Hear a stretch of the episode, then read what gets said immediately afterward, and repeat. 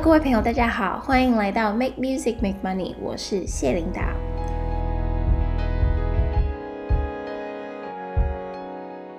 如果你是第一次来到这个节目呢，Make Music Make Money 是想要提供一些产业资讯给那些想要用音乐来赚钱的人。如果你对这方面的资讯有兴趣的话呢，你可以到 Apple Podcast、Spotify 还有 Sound On 的 APP 都可以找到我的 Podcast。同时，我在 Instagram 还有 Facebook 都有开粉丝专页，在那里我也会发很多跟这个主题相关的一些内容，所以千万不要错过喽。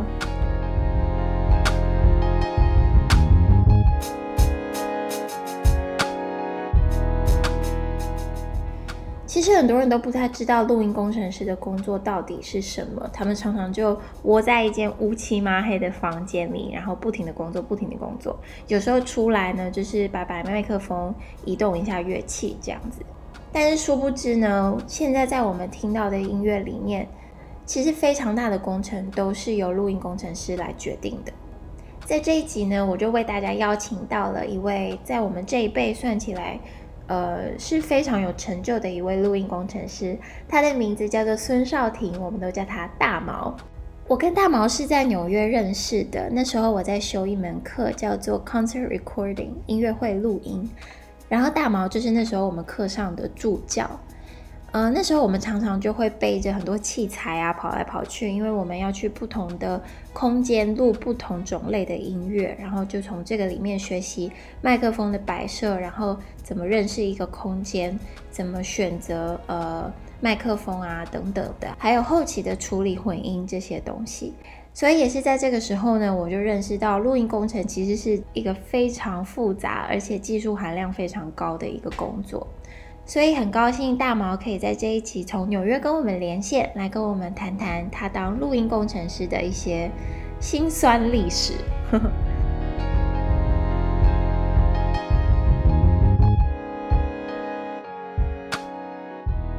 今天我们欢迎录音师孙少廷从纽约跟我们连线。Hello，Hello，Hello，Linda。你好，你好，可以麻烦你先简单自我介绍一下吗？呃，各位听众朋友，大家好，我是孙少廷，然后我现在还被隔离在纽约。那在被隔离之前，我是在纽约的呃卡内基音乐厅担任录音师，然后还有呃 Lincoln Center 的室内乐协会，然后我自己还有一个呃私人的公司，是在做呃多媒体影视相关的音乐制作，这样。很棒哎，就是你有自己的工作室，然后你是等于是我们现在世界上最好的表演艺术中心一起工作。你大概跟我们讲一下你的历程好了，就是你是台湾人嘛，然后从台湾怎么到了纽约，然后到了 Lincoln 中心。就我以前在台湾，其实我就很不务正业。我从从小的时候就很喜欢音乐，但是因为家里的关系啊，可能就比较想要朝普通班走吧，所以音乐一开始就是只能自己接触啊，然后学校啊，然后还有社团啊，然后到大学为止才开始。就我大学其实也是念心理系，中原大学心理系，然后那时候学校有一个数位音乐学程，我在那边念了三年吧。后来毕业之后当了一年助教，然后后来又去那个现在台湾就是应该算是最顶尖。的古典跟电影录音师那个杨敏琪 Miki 老师底下工作，还有饶老师做了三四年，后来才出国来 NYU 这边念了硕士。因为那时候台湾其实还没有比较音乐制作方面的硕士，就是还是对啊比较偏向古典音乐啊。然后在那个环境底下，其实这方面 Tonmeister 还是只有欧美可以念。所谓 Tonmeister 就是音乐制作啊，然后声学乐器啊，古典乐器这这种的研究这样。它是一个系统，是不是？t o m i s e r 对对对对、嗯、NYU 的这个硕士全名叫 Music Technology，、嗯、那它里面的一个分支就是 Tonmeister，它其实是从德国被发展出来的。嗯、然后呃，两个拆开来就是 Tone 跟 Master，就是比较专注在声音就是音色上的这个研究的专家，这样.就说专家有有有点有点自夸，所以但是我我是在指这个学位就是 Tone Master 这样。呃，现在在在台湾，据我所知也有些 program 正在朝这个方向努力。嗯、然后南医大的学士就是他有一个。应用音乐系，他也有也有那个工创组，也有在做类似学，因为因为那个当初工工创组其实就是呃 Miki 老师跟饶老师他们两个一起发展出来的一个 program，所以就蛮类似的。这样。了解了解。对，这个就是你在中原大学的时候的那个学程吗？我会说中原那个学生其实其实比较皮毛，他比较偏向，反而比较偏向作曲。我在那个时候其实写了、做了跟编了很多曲子，所以我那时候其实严格讲，我是比较偏向从作曲开始，因为刚开始很喜欢玩乐团，然后后来乐团玩一玩，就是跟团员其实感情不是很好，可能是因为我我那时候还很差吧，就还蛮烂的，对啊。然后后来发现，就是开始做这种 digital music，就是比较偏向呃软体音乐工程的东西啊，会觉得哎。好像自己就可以做音乐，然后自己想做什么就做什么，就不用跟团员协调，就还蛮开心的。所以就很就着魔，那阵子真的是着魔的状态，就每天都真的是不眠不休，就每天都在玩这种东西，这样就很深入，对啊。那你心理系的课有被当吗？呃，哦，大一还蛮惨的，我大一都不敢跟我妈讲，我说差一点点我就被被二一了，真的差，就是非常，对啊。但是还是对对家里还是报喜不报忧了，对啊。其实一直就是在摸索啦，然后那时候。做心理系也是觉得，因为对那个 social science 这个社会心理学其实还蛮感兴趣的、嗯、，social psychology，然后会很想知道别人到底怎么想的。因为我从高中开始，我高中其实是职业电玩选手。就是，What? 对，这个这个我不知道有没有跟你聊过，对啊，然后没有，对啊，然后那个时候就是台北是有个联盟的，然后我那时候是代表战略高手的四间直营店去对外比赛这样，然后那时候其实当下就是还有在玩音乐，就是音乐也就只有玩玩，就玩玩乐团啊，弹吉他干嘛，就是很中二的一个中二少年。那其实那个时候这两个东西对我来讲交集，就是我觉得和人的互动是非常有趣的，因为你譬如你在跟无论是在打电动跟队友沟通啊，或者你在玩音乐的时候跟团员交流，我觉得我都很乏力，有时候会觉得自己是不是有沟通障碍啊？为什么我自己想要表达的和自己心里想的跟对方总是不一样？这样，那我那时候找到共同点，就是觉得好像不管做哪一行，你只要可以知道别人在想什么，你就在那行就会比较顺利。而且我算是属于比较比较笨的人吧，就是我比较没有办法在同时做超过两件事情，这样，所以我觉得我好像一次只能把一件事情做好，所以在做事情的时候就比较专注，这样。不要说自己笨，比较专注就好。哎，还是有那种全才的啊，对不对？好，所以你大学念了心理系之后，嗯，就是你觉得这个心理系的任何知识有帮助到你现在做你录音工程师的一个？我觉得有诶，应该说我这这两年其实做了蛮多有声音乐电视剧。那因为这种制作。就是团队其实蛮庞大的，像我最近的这个电视剧，我还不能讲剧名，但是它这个制作比较庞大，我底下有五个助理吧，然后还有四个作曲家，所以一共我底下有九个人在跟我沟通和互动。然后我觉得心理系带给我最大的帮助，不是什么沟通和互动，是其中的一门我当初念得很投入的课，叫做团体动力学，就是 Group Dynamics，它是一个怎么去在团体中用一些方式去激励大家彼此的动这样，比如说像你去鞭打人，也是一种。团体动力的嘛，就是大家会害怕，这是一种恐惧诉求。你去激励人，就是你用奖励也也是，然后你让他们互相竞争也是一种，对吧、啊？所以团体动力对对我来讲是现在很有帮助的。然后再就是心理还有一堂课，我我意外的觉得很好用，就是统计学。统计它是数字嘛，然后除了我在写论文的时候用到很多统计之外，其实我在做声音工程的时候，因为它是，比如说我们现在主流都是双声道，那双声道的数字分析很多，就是你从数字到数位开始，就我们就会是在。再讲一个相关系数，左声道跟右声道彼此之间相相关系数，这个这个其实是统计，我就觉得很有趣，就不知道为什么就它就交织了在一起这样。哦、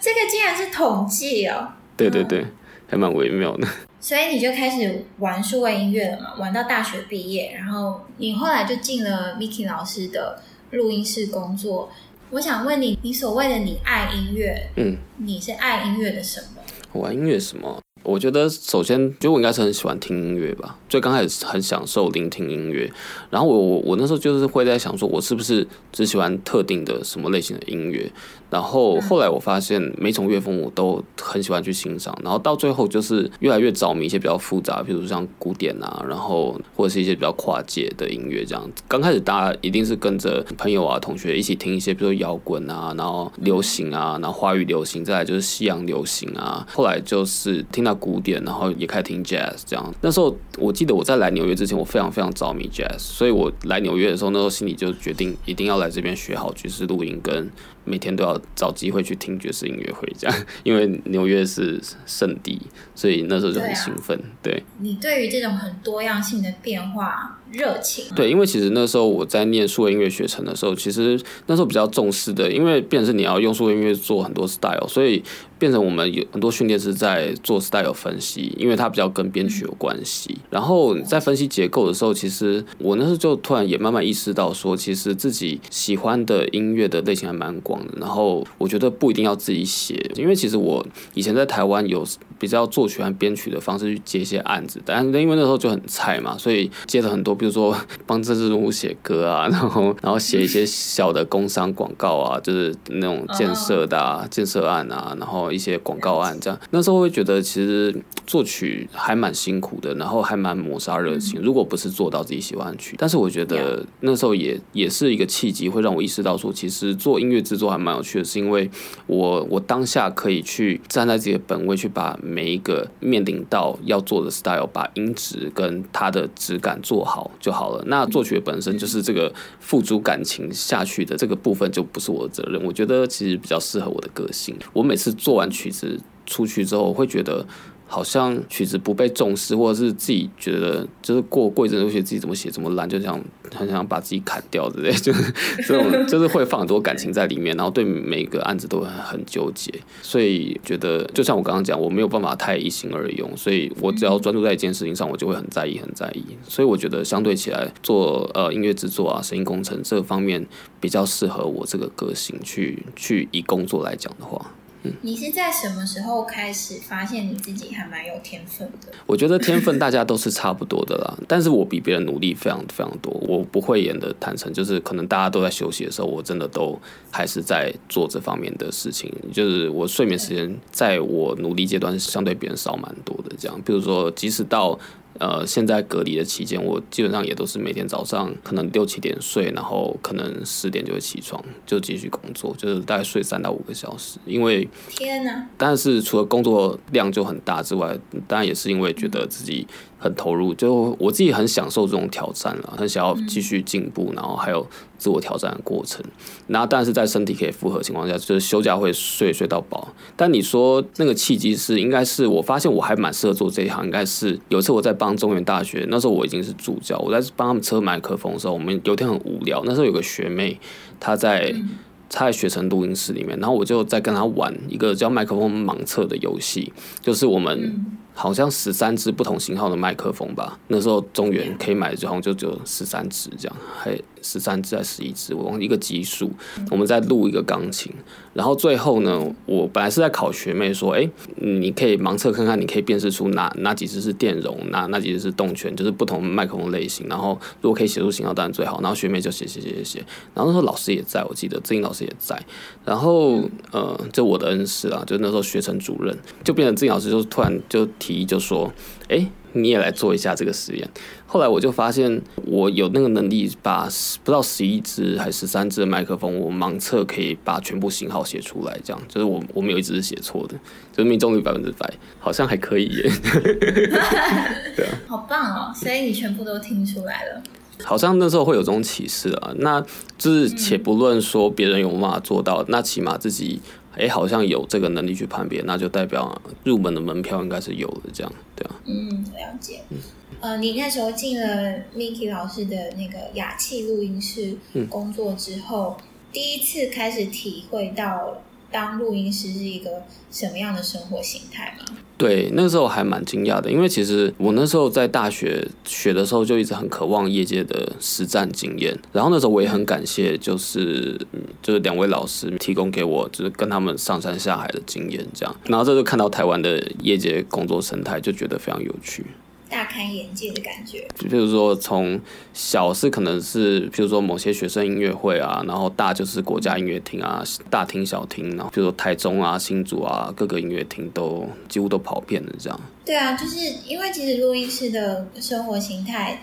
其实是还蛮不是每个人都可以负荷的。嗯，跑来跑去，然后之后的剪接工作也是没日没夜，然后呃，所以那个时候你体会到这个时候，它并没有让你觉得太辛苦了，你不要。其实我觉得我我反而是在那个时候发现自己还蛮喜欢这个职业的，特别是这种挑战，嗯、因为首先就是。我很讨厌一成不变的生活，所以每天可以到不同的地方去，我觉得还蛮有趣的。像我后来之后在纽约的时候，我曾经在 NYU 底下最好的录音室工作了一年，就是 Zoland Studio。但是我发现我很讨厌在同一个空间，每天就像上班下班，然后做这在同一个空间去执行一模一样的工作。所以我觉得可以跑来跑去挑战不同场地，然后去见到不同人事物。不同的地形地貌，然后人文，我觉得是是非常有趣的一件事情。这个我能够体会。对啊，对啊。哎，领导，我记得你有来跟我们跑过吗？这有啊。对对对。我那时候我跟你就是在 Tonemeister 的课上认识的。对对对。我是个小小选修，跨系选修。然后我记得那时候超酷呢，又很认真。对啊，还蛮好玩。我们去教堂录音，然后就是学怎么。摆设麦克风位置，然后测这个空间哪个是哪个地方是 sweet spot。对对对对对，对啊，对对对，很怀念，还蛮好玩的，对，超怀念。好，那后来你就出国了嘛？你就去了，你就考上纽纽约大学，对，然后就开始学习。那大概跟我们呃讲一下这个过程好了。到 NYU 的时候，因为我我一开始就是直接念硕士班嘛，然后我其实有吓到，因为我们第一年其实很多那个 programming 的课，就是很多 coding 的课，很多是呃比较声音物理训练跟数学。还有最后要写程式这样，然后还有一些讯号理论啊，然后就变成是在帮你打一些数位讯号的认知基础。那到第二年才正正式进入 Tonemeister 的课程，在审核啊选拔之后，其实真的有吓到，因为第一年的挑战是我本来想不到，我本来以为第一年就是大家拿拿着麦克风比谁录的比较好这样，然 后没想到就是就是很多无止境的理论，但是这些理论真的是帮助我补足很多以前就是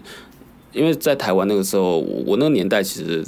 虽然说网络已经盛行，那时候是 ADSL 吧，但是那时候其实大家没有像现在 YouTuber 很多都有办法去做影片，然后分享自己的知识，然后一些网站也都是那种你可能现在看到都会觉得很简陋，有点像那个什么史莱姆的家的那种复杂程度的网页，这样就是都是文字啊，然后图片也少少的，因为网速的关系吧，我不知道。还有那个时候也不太成熟 HTML5，所以那时候资源很少。我那时候在台湾的时候学习资源，除了两位老师。带给我就是一本经典课本《Tonemeister Technology》之外，我剩下自己自修，基本上都是从国外订原文书来看的。然后我觉得纽纽约大学的训练，呃，我我相信其他其他学校也是啦，就是可能这种基础课的训练真的是会。补足很多我们这种自学起家的人的这个基础知识，这样我觉得还蛮宝贵的，对吧？那到第二年开始就做 Tonemeister 训练的时候，其实我还蛮幸运的，就是除了像我刚刚提到在 Zoland 有实作的机会上班之外，然后我还。找到了那个 Carnico 的实习，就是我现在的老板 Leszek Wojcik，他就带着我跑。其实我黏着他，最开始我黏着他跑来跑去了，然后后来就变成他带着我跑来跑去这样，所以就变成是在学学校的理论，然后在在学校的实作，因为 Paul 也会安安排，就是我在学校的老师叫 Paul Geluso 嘛，然后 Paul 也会安排我的工作给我，让我去挑战一些不同类型的录音，然后还有还有就是在外面也是跟 Leszek 工作，就还还蛮幸运的。我也见过老雷，我觉得他真的很看重你。谢谢。好，那你入行了之后呢？你之前说你有想要放弃过，因为你没有别人有家底，哦，或者是有 connection 这样。嗯哦，我最刚开始入行的时候，其实挫败感还蛮大的，因为其实当然就是跟我一样的人是也是比比皆是啊，但是会看到很多同才，特别是在这边念书的，就是同学啊，可能家里给他起手就是帮他盖一间录音室这样，不论是华人或是白人啊，或者那比如说在台湾也是嘛，很多同辈可能家里就会先来间录音室这样，我就觉得就是 就是他已经开始营业了，你知道，然后我可能还在担心我自己第一台那个。Audio interface 就是我们最最基本要接电脑的声音界面在哪里？这样，我好像是到纽约的第三年才真的有钱可以开始买第一台比较标准型 rack 的 Audio interface，在在那之前都是用跟老师借的那个 这个公司，或者刚刚跟他们租的。如果我有赚钱的话，就会跟雅琪租那个 interface 来用，还有麦克风，对吧？那人声第一支麦克风也是。毕业之后的第一年才有钱买的，真的还蛮久的。因为甚至对我们这行来讲，可能在学的时候就最好就要有一对自己的麦克风，然后还有 plugin。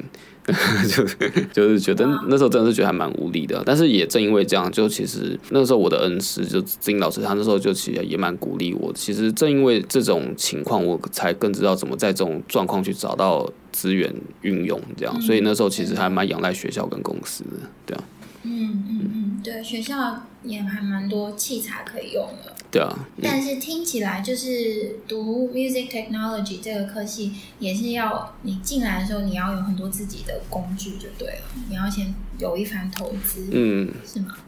以美术系来讲，你肯定要学画画之前，起码要要有一个自己画具吧。然后或者是你，比如说以摄影系，你可能要有自己的 camera，对啊。那那那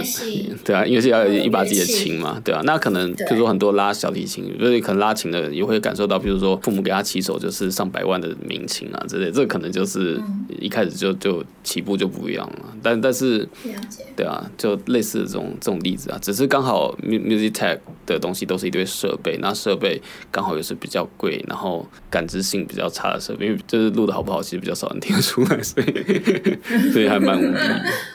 所以你有可能是可以属于一个公司，你也可以是自己接 case，对不对？对，嗯、你是说在纽约吗？在在台湾也是。哦，在在台湾也是，对对对，在台湾也是。对，对都都是差不多这个样子，对吧？对对。你现在的状况是自己接 case，对不对？如果没有隔离情况，我是我大概是工作量是一半一半的，就我大概会有一半时间会在卡卡内基跟 Lincoln Center，然后另外一半时间是在做自己的案子。嗯。所以你是也是有一个固定的薪水，然后再加上自己接 case 的钱这样子。对，对你来说，你觉得金钱来源会会有让你担忧的时候吗？我刚毕业的时候真的是快饿死哎，甚至我在纽约大学念书，因为我们学校的网页就很明明文规定，第一年是不会有 scholarship，也不会有任何的 fellowship。对啊，我是到第二年才拿到 fellowship，就是一些研究跟工作的钱，所以真的快饿死哎。然后，然后加上我那时候用台北市政府留学贷款出来的，好像最夸张的时候是有户头剩七块钱的时候吧。我还有截图啊，如果你想看，我可以寄去给你看，因为那个是实在是太 太值得纪念，所以我就把它拍下来。那时候还是苦哈哈，就是其实特别是刚毕业的时候，刚毕业的时候是最惨的，因为那时候学校也不会给你钱，然后那个时候也没也没有学校器材录音室用，然后就像我之前讲的，我我那时候。当下也没有什么器材，那时候开始有一点点器材，但是还没有很多，所以其实可以接到的案子的规模和和品质也是有限这样子。因为有些案子，比如说他要求太多，但我知道我自己现在在哪，我也不会跟我的客户说。我要接，因为我会觉得我我的那个品质做不到，比如说那轨道数量啊，然后还有它的它的规模可能要太大的话，我可能也会忍痛推掉这样，然后就还蛮可惜的。就是其实我我在学生时代在硕一的时候，我就打过不少黑工诶，在我家楼下的这本餐厅啊，或者是一些华人餐厅这样，就是有些当过厨房杂工啊，干嘛的，就是赚一些钱可以支持生活。对对对对对对对，然后一直到毕业前在 NYU 工作的时候，才慢慢有有点转换起来，然后直到。到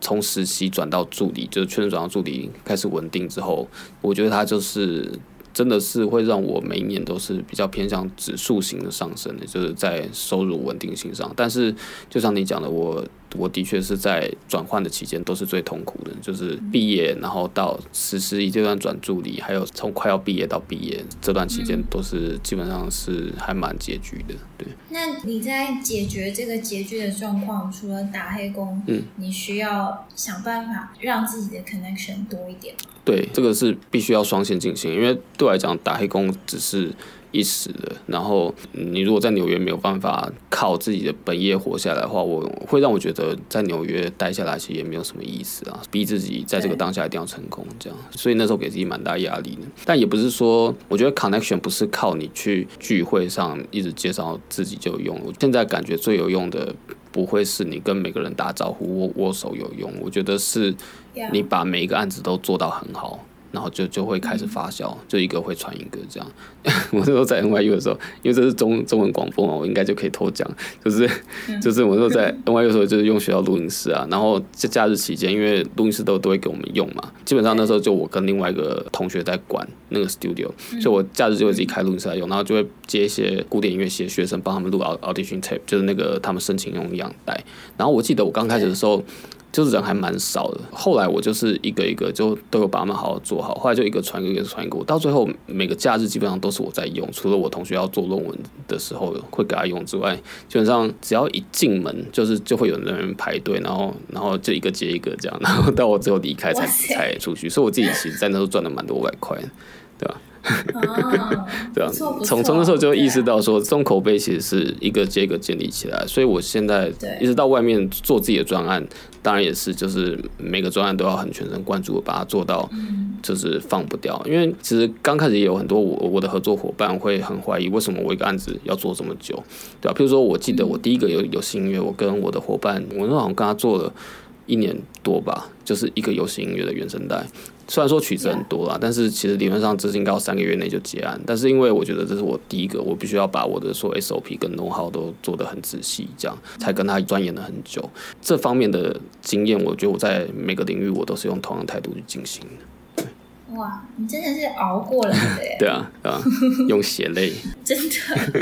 所以，所以你现在的生活是已经比较。比较舒服了吗？还是还没？对，我现在收入应该比同辈都还高，还蛮多的吧。那但是我想要指出的是，嗯、这个行业其实急剧落差很大，因为我觉得我，譬如说，二零一五年到二零一六年的收入是一个指数，二零一六到二零一七一八其实又是另外一个指数，就是它它的上升的幅度是很大。因为就像我刚刚有稍微有提到的是啊，其实你在这一行，就是客户或者是合作伙伴会选择制作人或工工程师，基本上都是一个。群聚的效应，就是如果你的口碑好，就会一口气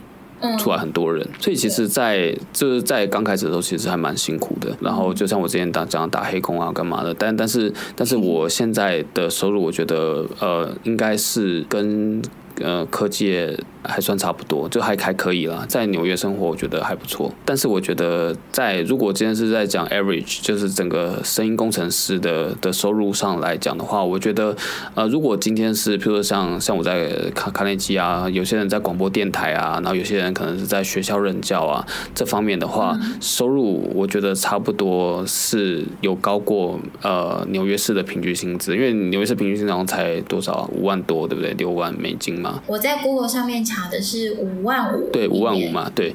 对，嗯，你说声音工程师吗？对哦，Sound Engineer。对，但是其实呃，如果真的有在纽约的机机构下工作的话，我觉得应该是有超过这个数字的。那呃，五万五很多集聚应该是不会被 freelancer 拉下来，因为 freelancer 其实在刚开始起步的时候真的是很辛苦。就像纽约市的声音工程师起薪是三十五美金一小时，呃，哦、通常来讲了。那但是我听过更悲惨，就是如果你不是有 connection 跟科班的话，可能会被用底薪去熬，可能一小时。十七一块，现在是十七块嘛，就是或是或者大概二十块之类的，一小时这种都有，就是变你一天可能工作八小时只能赚呃一两百块钱这样，那你还有自己吃饭啊来回这样。但是如果是在譬如说像我听到在学校任教的专任起薪应该是七万五美金以上，然后 DJ 工作的话。好像差不多是五万五，就是大概五五六万左右，对。然后，但是如果是在比较顶尖工作单位，比如像老雷的话，据我知道，年薪是在二三十万以上的，对，就是不是是落差很大。那你觉得要怎么样从一个一小时三十五块？嗯的状况，然后可以达到一个比较我们所谓收入比较好、比较优渥的一个状况。OK，我是、嗯、我觉得，我觉得呃，首先艺术工作者跟传统的公司员工最大差别就是。就是我们不能用一个稳定的期望值去看这个数字，所以我会给大家的呃，还有一些年轻的同辈的呃后进去建议的是，做好每一个你手边的专案，然后越来越好专案就会从你手下来，还有不要任何大小那种参差不齐的专案都接，因为因为呃过多，然后质感还有品质不高的专案只会把你的体力耗尽，然后你也赚不到钱。你的热情会被抹杀，所以我会觉得你在起步的时候，可能刚开始就是可能会建议，可能跟我一样，你可能用其他工作去 cover 你自己的生活，但是你慎选每一个你要做的专案，然后把每个专案都做好。那甚至你，比如说你只是在酒吧当 PA，但是你把每每场 PA 都好好做好，你真的是难讲，在纽约市哪一个酒吧你会碰到下下一个知名的制作人或导演相中你的你的毅力或你的热情，这样我觉得这个也都是难讲的，但是。嗯、我觉得，譬如说，像在纽约一个很奇怪习惯，这也是我老板养成。我老老板到哪都会穿着衬衫，最起码他从来不穿 T 恤。我这辈子没看过他穿 T 恤。他跟我说，他跟我说，你从来不会知道你在纽约会碰到谁，因为真的真的是墨菲定律。当你穿的最难看的一天的时候，你可能就会碰到很重要的人。心理学效应其实有一个，我觉得也很值得被玩味的，就是 primary effect。他是在讲初始效应，就是一个人的第一印象是很难在后面被改变的。我觉得这个效应是一个。很残酷，但是很很事实的印象，所以我才会就是比较奉行他的这个圭臬，这样我在每个地方都会尽量保持好自己的形象，对啊。天天都很帅，嗯，不是很帅，就是起码干要很干净整齐啦，不要让人讨厌吧，希望。很帅很帅啦，不要那么谦虚。对。好，那你可以大概跟我说一下，就是比如说像你的同才，或者是你看你的老板，嗯，他们如果是一个职业的录音师。通常都是做到一个什么状况？有有没有退休的这个可能啊？或者是你知道？哦，其实有诶、欸，投资理财这方面。退休这个当然是绝对有的，因为其实像我前年有去拜访一个在业界还蛮有名的古典录音师，他就才刚退休。然后我相信他，呃，因为他的人望跟他的那个做的商业内容，我相信他也是存到不少钱的这样。对啊，然后但是其实我觉得录音师这个行业啊是。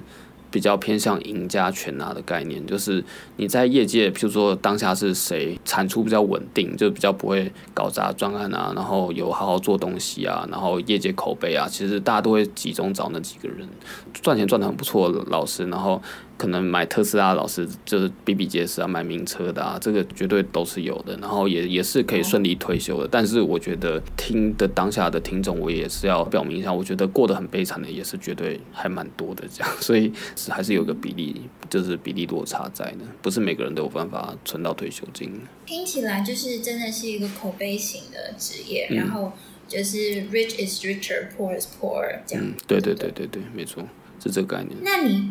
我还有另外一个问题，就是比如说你录的或者是制作的这些东西，你会有任何的版权收益吗？呃，这个也是我当初想要转型的原因，因为我发现一直只做录音的话是不会有版税的。呃，应该说，我从二零一五年设立我自己在纽约公司之外，我。呃，今年也刚成立我在台湾公司，主要是针对一些我觉得比较有才华的音乐家或者是创作型的的音乐人，这样就我会想要再做一些跟版权有相关的 production，在这之前是没有的。哦，所以就是你开始接这种商业作品的时候，才会有所谓的版权收入，对吧？呃，我觉得跟职位有很大的关系。就是如果是录音这个工作是绝对没有，编曲也绝对是没有的，就起码目前是没有的。对，然后就连在北美也是这样。但是如果你是到拉抬到制作人这个层面的话，在北美是有的，在台湾是比较少。但是古典音乐制作应该是没有的，因为牵扯到市场规模的问题。台湾市场比较小。呃，其实我觉得不会耶，台湾市场不会小，但是我觉得台湾对译文产业的这个活力是比较缺乏的。譬如说，像我会觉得，因为纽约整个州的人口其实跟台湾人数差不多的嘛，对不对？就是两千多万人。但是我会觉得，台湾对于译文产业，觉得可能特别是古典音乐，好了，我觉得。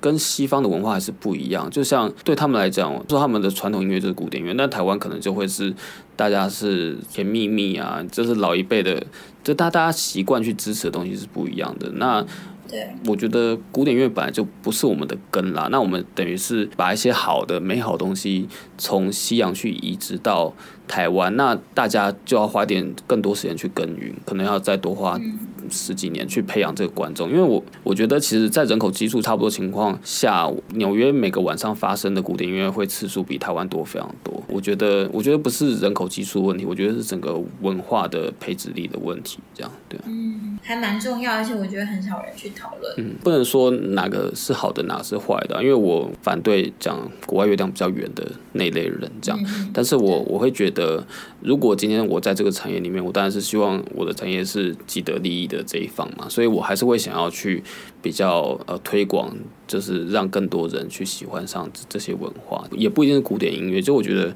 就是比如说你下班去小酒吧，或者你去一些 club 去听听爵士啊，去听听 unplug 那种，或者你去听听摇滚啊，听听金属，我觉得都很好。你说听听 hip hop，对不对？这是都是一个很好的次文化。但是台湾是。这个文化除了在台北之外，我觉得比较没有被推行起来了，就是在大家下班之后的这种休闲活动。呃、uh,，Night Life。那我们来，我们来聊一下你的这些 exciting projects 好了。我看了一下，对啊，你接的专案现在看起来都很有趣，而且很多都得奖哎，提名什么的，很棒哎。没有啊，运气好，运气好，对。因为我搜了一下，我觉得我们可以来讨论一下那个魂球西门的这个 project。Oh, OK。这个你在网络上是已经有讨论一些，比如说你说你在两个月内就要完成。是一百一十二首曲子是吗？的录制还有写作。嗯，对对对。感觉就是一个非常高压的一个状况。没错。大概跟我说一下这个高压是什么意思吗？就是每天大家可能下班会想要休息一下嘛。如果你今天是处于这个电视剧的制作专案情况，就不要想着下班这件事，因为没有下班，你只有。吃饭跟睡觉，还有醒的就是工作这样，因为那个量实在太大。我现在这两个电视剧的制作人其实都人都很好。然后就是制片都很人道啦，只是它本身量就真的太大了。然后，呃，其实台湾我觉得还蛮有趣，因为我们现在在是在讲比较现实层面的东西嘛。台湾现在传统的电视圈其实一直都是属于比较简单，我们叫贴片式做法，就是你可能有一堆写好的，我们俗称就是所谓的罐头音乐，或者是或者电视剧的主题音乐，然后再有所谓的 editor，就台湾叫贴片师，去把它贴进电视剧里面。但是其实这个。是不符合现在美剧，就是还有韩剧，应该说新形态、新形式，因为传统韩剧也是用贴的，但是这个不符合现在串流平台上面的这种 style，因为比如说像很多 Netflix 上面的，你基本上就等于在看电影了嘛。那所以我们现在就是在做 linear sync synchronization 的做法，它意思就是它是针对线性的去配合去合上音乐，那就是每个作曲家必须要盯着画面，然后去看着觉得这边适合什么音乐，再去自己现场下音乐，所以意思。就是你在每个桥段音乐基本上都都是不一样的。这个台湾现在这这几年，应该说说大家有可能有关注到那个新闻，就是去年 Netflix 才进军才投资了几部片嘛，然后今年也有几部，然后现在变成是台剧意识到没有办法用传传统做法。譬如说，像大家东西做完都是上 Netflix 跟每个国家的剧 PK 单，然后观众在选他们要看什么，所以就变成是是属于一个大混战局面。呃，传统做法的质感已经没有办法去符合现在观众的需求，然后你不能再用这种方式去跟其他其他国家竞争。所以，其实台湾现在面临无论是创作结构上，然后还有费用上，还有人力结构上的转型，那。正因为这个转型，当当初在事前规划的时候，可能在配乐的创作期都会被压缩，就是就是现在的制片啊、制作人可能都还没有意识到说这个。呃，时时间创作之上是有多高压的？因为大家是没有办法预料的，对吧、啊？就是大家都还是需要经验啊，跟时间去慢慢磨合这样。那对于挑战国际圈内工作的也都是第一次，我觉得大家都很努力，而且都很专业。然后只是我们就还是需要一点时间再去磨合这方面的工工作细节，才会慢慢让压力缩小啊，对吧、啊？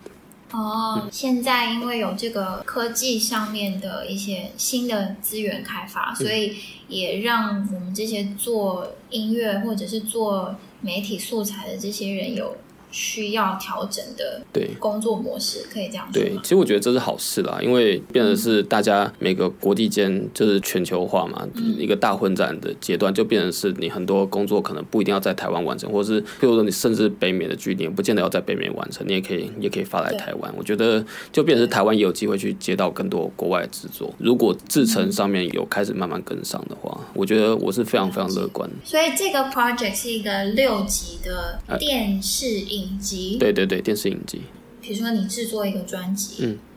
要花多久的时间？这个是有一个定律的吗？还是每一个都每个 project 都不太一样？其实真的不太一样。我有碰过很夸张的钢琴独奏，在两个礼拜做完了。我有碰过，比如说像我的游戏，呃，第一个游戏音乐就像刚刚讲的，做了一年，对吧？我觉得有长有短。然后，比如说像，呃，我有碰过甚至更久的，像我现在有手边有两个专案，也也是做超过两年的，这样好事多磨了，对吧？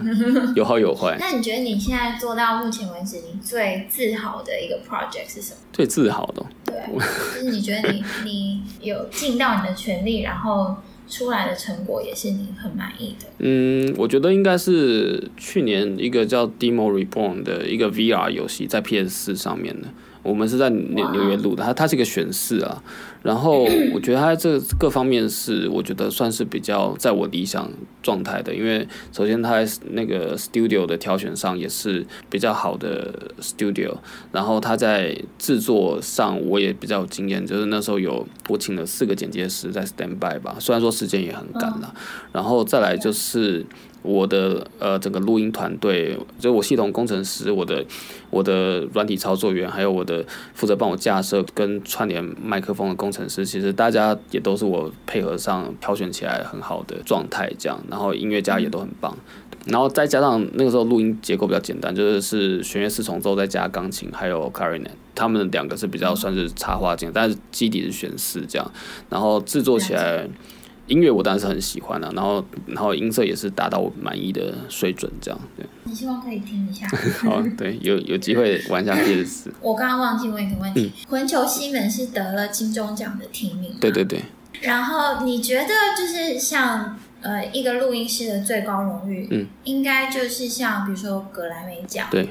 或者是也有可能是奥斯卡，嗯、哼对不对？对，要达到一样一个那样子的等级，嗯，需要有什么样的条件？就是你的等于说是这个专业的最高的一个标准是？这个说起来惭愧啊，因为其实我毕业之后，我接触到第一个专案就是我 NYU 的那个老师他带我做的。然后，因为他他看我刚毕业嘛，然后所以他就带着我。那个时候我是做那个 system engineer，我就跟他做到 Julia Wolf 的专案，一个古典的专辑，但是他是古典创作专辑。然后那一年我们就入围了格莱美奖的最佳古典创作专辑，然后还赢了普利兹奖。但是我，哇但是在经过那么多年之后，二零一五开始到现在，我再也没有入围过了。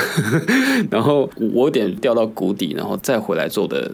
因为我我一直试着去抓住当时我掌握到的感觉，但是我后来意识到一件很重要的事情，就是我觉得你今天要拿到最顶尖奖，就是你一定要不停的尝试跟最顶尖的人去碰撞和摩擦想法。然后彼此去互相说服，因为其实我们当初录音是很很夸张的规模，是我那个时候那时候我记得呃那个团体是那个 Bang on Can 他他他们包下来一间很大型的 studio 三天，我估计起码要八千美金，然后再来就是我们有请到 Trinity Church Choir，就是呃纽约华华尔街最有名的那个。教堂合唱团，然后三一教堂的合唱团，嗯、然后然后再跟那个 on Can All Star 一起合作，这样，然后做作曲家又是 Julia Wolf，然后整个 production 都是最顶尖的人去在做，连虽然说大家也知道，可能合唱团他很少职业合唱团，要么也都是素人，就是连这种合唱团也都是最顶尖的素人，这样，其实我觉得那时候摩擦出来火花是是很精彩的，然后大家也都在 studio 做各种尝试啊，那甚至几个主要的。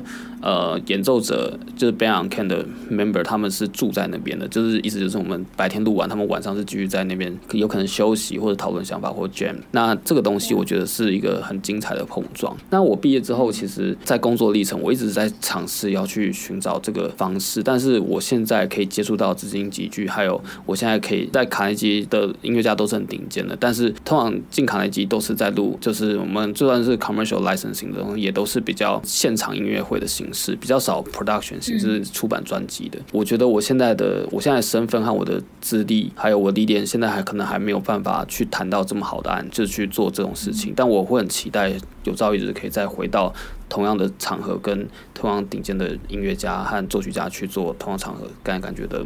那个碰撞，思想上的的交流。这样，我觉得这个是比较宝贵的一个分享。这样，就是这个制作的方方面面都需要。很专业跟很投入的人，才有可能把它推到最顶端，然后有可能得奖或是提名的。因为我觉得格莱美奖对我来讲，我自己也比较认同的一件事情是，它其实跟金曲奖不太一样。我不是说我不认同金曲奖，它模式就是不太一样。是格莱美奖第二阶段票是会员制的投票，就是你要成为到 finalist 之前呢，它有一半是媒体的公关票，有一半是圈内的。就是，譬如说，假设我今天要投的是最佳技术奖，我的 Best Engineer Album 就是最佳录音专辑的话，那可能有一半的人是针对录音杂志或者是 Production 相关的媒体有格莱美会员资格人的投票，另外一半人才是我们圈内的制作人。所以意思就是，格莱美奖你要出现到最后 Finalist，基本上你是要保确保你是又要叫好又要叫座的。这个东西在资本主义它是一个被放大的机制，因为它是有好有坏。首先就是因为大家都知道格莱美会员是谁，所以意思就是你其实在某某些情况上是可以买票的。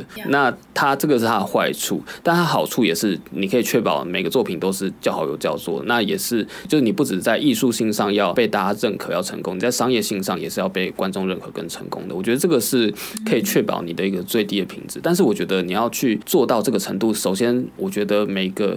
就是，譬如说假，假假设台湾未来要朝这个方向发展，我觉得每一个在圈内的工作者，包含媒体工作者，都要很自律，就是要很，嗯，很要很 honor 在自自己的工作职位底下，就是绝对不能受到资本主义，就是金钱和毅力，简单讲就是不能被买票，就你不能受到利益上的污染。这样，我觉得这个文化性跟你对自己的工作的尊尊严和尊重是很重要的。那我觉得这是。呃，我观察到这几个奖，就是美国的学院奖跟台湾的三金最大的不同。因为台湾三基本上你就是投过去，然后会有初选委员，然后初选委员你也不知道谁，你可能就是入围之后你才会评审名单嘛。那也都是业界大佬，但是有时候这个东西它的它也是有它的坏处，因为很多时候选出来可能是因为艺术版就是很主观的，每个模式都有自己的好处跟坏处啊。我我觉得我还是评论到这边就好了，只是分享一下我在美国。就是现在见识到的这机制上的不同，这样这样。了解了解，嗯，好啊，我觉得很精彩。那个。你所以你现在在美国工作几年了？嗯，我现在是第现在二零二零嘛，现在第六年，二零一四开始工作，对，六年了，嗯、六年了。你觉得你会回来台湾工作吗？嗯，我其实现在来来回回啦，就是因为我在台湾也有工作嘛，嗯、但是我不会放弃我在美国工作，因为我觉得，呃，譬如说，特别是在纽约，就是运气够好，可以在这边找到工作的技术工作者其实不多。然后我觉得每一个来这边的台湾人。大家如果要在世代上，还有在工作，还有在技术想法上，如果要互相传承的话，我觉得我这个位置，我如果可以守得住的话，我觉得对。台湾的这个环境是有帮助，因为我我每年都可以参加声音工程协会的比比较大的论坛，就是因为他每年都会办在纽约嘛，嗯、那我就可以带一些比较新的技术和知识回去给同辈啊或老师们一起分享，就会一起交流讨论。对啊，那我觉得如果我就是这样，譬如说我在卡卡机工工作几年，然后就回去，我会觉得这种空降是对大家来讲是不太好的。然后再来就是是我会觉得还蛮可惜，因为我我还蛮期待说台湾的声音工程界可以慢慢的茁壮。那你要茁壮，有很多面向，其中一个面向就是就是国际观跟学术思维。我觉得这个东西是我可以再带给大家更多的，这样对吧、所以我不会轻易放弃我在纽约的工作。但是因为同时我又很想我台湾家人，所以我其实每年都还是会花一点时间，就是比如说我在接台湾工作之余，我就可以飞回去看看家人啊，然后陪陪朋友这样，对啊。其实刚刚我那个问题就是现在想要导入台湾跟美国工作的差别在哪里？嗯其实我觉得，呃，我觉得我在台湾工作，因为我那时候在台湾只是做助理，录音助理的工作。但我自己私下工作是做录音师啊。但是，所以我在雅器的时候是当 Miki 老师的助理嘛，还有饶老师的助理。那那当下我会觉得，其实两位老师一直很想要试着把比较比较健康和正确观念导入到台湾，我是很认同的。我在这边影响也很大。呃，我们这个行业。必须要再受到某些程度的尊重，因为其实，在早年声音工程人员，因为可能是 PA 吧，就是现现场音响工程人员很多跑来跑去啊，然后很辛苦啊，要搬东西，会被人认为比较像是黑手的职业。但其实我们还是艺术上的。技术人员就是首先我们必须要了解音乐这个行业，然后我们要了解音乐本身，就是譬如像我们在 NYU 上的课，譬如像在 TONMAS 的课是基本上要上完所有的音乐基础训练，就是像我们乐理要学到一二三四，就四已经到十二音列，所以我们乐理基本上一定要考过，不然还还是要补课，然后再来还有音乐史也是要学到从古典学到现代史，然后也是一二三四这样两年的听力课这样，我觉得就是基本上也是音乐基础训练，然后包含一些基本。架构和理念，然后也要会读谱，这样。对吧？我觉得对自己的职业尊重上，我觉得台湾现在真的还要继续努力，因为我觉得不是说圈内的人不尊重，我是觉得，我觉得我们同仁啊，我们圈内的朋友，还有包括音乐家朋友也也可以一起帮忙，是让大家更尊重这个行业，就不要觉得我们是搬运工啊、黑手啊，然后影响大哥嚼槟榔的那种啊，就是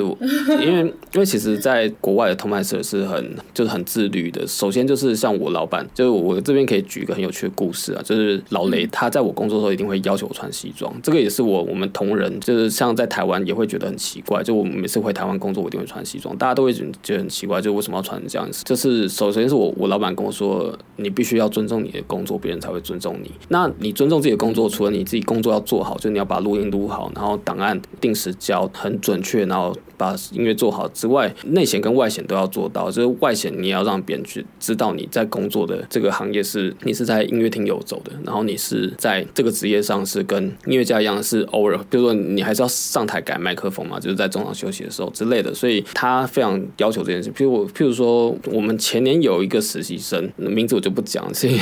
国籍我也不讲，但是一个白人，他就穿着，他有一天他他就穿着帽 T，穿着牛仔裤到我们康熙来实习，然后老雷看到他就直接跟他说，他用英文，他就是讲说，Can you dress like a human being？就是他直接问他怎么可以穿得像个人这样，然后 Oh my God，对啊，就他他他就是直接讲这种这种，他因为因为他是波兰人，就是他他是一个波兰的老先生，他就也不怕有冲突这样，他他就用他权威讲这种话，因为意思就是他觉得他没有尊重这份行业，他他也没有尊重自己的工作，然后再来就是有个女生她穿了迷你裙来参观我们教会录音，就是教堂的录音，老爷就跟他说，如果今天在欧洲的话，你一定会被撵出去，他就直接这样跟那女生讲，然后那 那个女生在老雷去上厕所，他就跟我说，完蛋了，我是不是完蛋了？就是我是我是被雷雪讨厌了，干嘛？我就 就快笑死，对啊，但是其实这这两点就，即使我在台湾，我记得那时候饶老师跟 Miki 老师也有跟我讲过，说他们在欧洲 Detmo 的 Tonmeister，我我忘记是毕业制作还是考试的时候，他们也是被要求要，要穿正装的。我觉得这个是属于一个行为上的训练了。这哎，这个也应用到心理学的那个 行为科学，这样对吧？还蛮有趣的。嗯，我觉得很有趣的就是，其实你如果要把一个行业让它变得比较 sophisticated，就是很有文化，然后很体面、干净、整洁，嗯，不要用任何。比如说苟且的态度来对待他，嗯，我觉得渐渐的就会得到大家的尊重。对啊，对，但我觉得这个真的是圈内圈外都要努力啦。像我记得我印象超深刻，我是有一年回台湾的时候，我在做某一场演唱会。的时候，我其实有跟在地的 PA 吵架，因为我一进去的时候，我就看到那个 PA 就很像八家这样，他就把脚跨在那个我们的混音器，就是很贵的那种大型混音器上面，然后在那边等我到场，我看到我就很不开心，然后他讲话也都很挑衅，所以我 好像开场五分钟还十分钟的时候，就当着场刊人员、公司的人啊，然后还有还有我带来的助理啊，然后同仁啊，就。跟他吵架，这样 讲难听点，我算是空降，那我不怕得罪人啊。只是我觉得这种东西真的是圈内圈外大家要一起努力，真的要学会尊重自己的行业，才有办法让别人尊重你。这样我觉得对我们薪资才有办法真的得到比较好的提升。这样我觉得这很重要。对，很感谢你的分享，因为我觉得很多人不太了解这个工作到底需要什么样的专业的训练，嗯，他们都觉得好像按按一个按钮或者是麦克风摆一摆 就。可以完成，但是其实真的不是这样。啊、他们后面有太多的心血，还有努力，才有办法成就一个非常完美的作品。嗯，所以很感谢您今天跟我们的分享。OK，谢谢。好，我最后这里有一个问题，我觉得可能对一般大众还蛮有帮助的，就是你以一个录音师的或是工程师的身份，你鼓励大家在听音乐的时候都可以多。听什么样的细节？按照一个站在制作跟录音的角度上来讲呢，我其实反而比较不会去鼓励大家太注重细节，因为其实当音质变差的时候，是人耳是可以感知得到的。用你最舒服的方式去聆听音乐，你有时候会发现有些音乐你喜欢，有些音乐你不喜欢。然后除了音乐本身之外，还还有更多的要素。比如说以 hip hop 举例好了，它的贝斯够不够肥大啊？你知道这种东西。比如说以古典来讲，它的交响乐够不够震撼啊？然后以比如说以钢琴独奏来讲，它的颗粒够不够清晰啊？然后听起来会不会很像？比如说像印象乐派，是不是听起来像在水里游啊？会不会很梦幻啊？我觉得这种东西其实都是除了演奏者跟作曲本身就有塑造很美好形象之外，其实还有另外一层包装是声音制作者，就是录音工程师或声音制作人，他们在背后努力去让它的润色在更朝向理想的环境。以一首同样都是，比如说呃德布西月光举例，大家如果去多比较一些版本，你们都可以感受到，